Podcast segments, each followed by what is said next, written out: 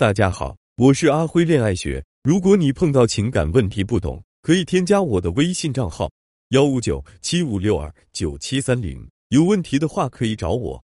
一个男人可以和你交往，但不会和这个女人结婚，这是为什么呢？我碰到过的男人就是这种态度对我的，不只是一个，谈过的二任男朋友都是这样子，不肯和我结婚，这是为什么？阿辉的回答是：如果你遇到一个渣男。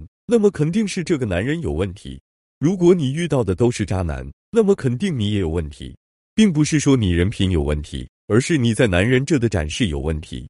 女人会把男人分为两种，一种是备胎，另一种是男朋友。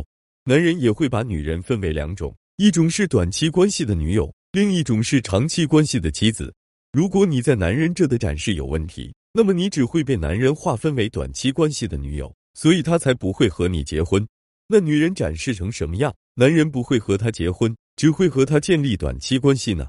先说很明显的，比如这个女人经常去夜店，经常半夜出去玩，朋友圈都是暴露的性感照，或者总吐槽说自己遇到渣男。这里简单解释下，总吐槽说自己遇到渣男，为什么会被定义成短期关系？如果一万块钱的包放在几十块的地摊上，你也会觉得这个包值几十块；如果几十块的包放在 LV 店里，你也会觉得这个包值几千甚至几万。如果你总吐槽自己遇到的是渣男，那么男人就会觉得你只适合渣男。这时候普通男人会远离你，而接近你的都是渣男，因为你总是被渣男骗。那么渣男会觉得我这个渣男也一定能骗到你，所以这样的女人会一直遇到渣男。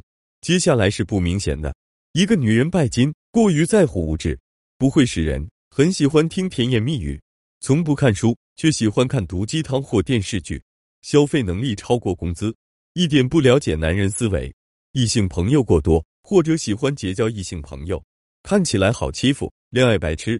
女人都喜欢找一个比自己强的男人，很少有找比自己弱的吧？其实男人也一样，男人更喜欢强强联合，找一个和自己差不多的，或者略差一点的。如果他觉得你是他的负担，或者你太弱小，他根本不会想娶你。最多和你谈谈恋爱，这就是爱情现实的一面。所以，如果一个女人的经济条件不行，那么努力把自己的颜值和高情商提升上来，让自己成为一个有魅力、嘴甜、会说话、懂男人心的女人。这样的女人会被男人哄抢，他们才会着急想娶你。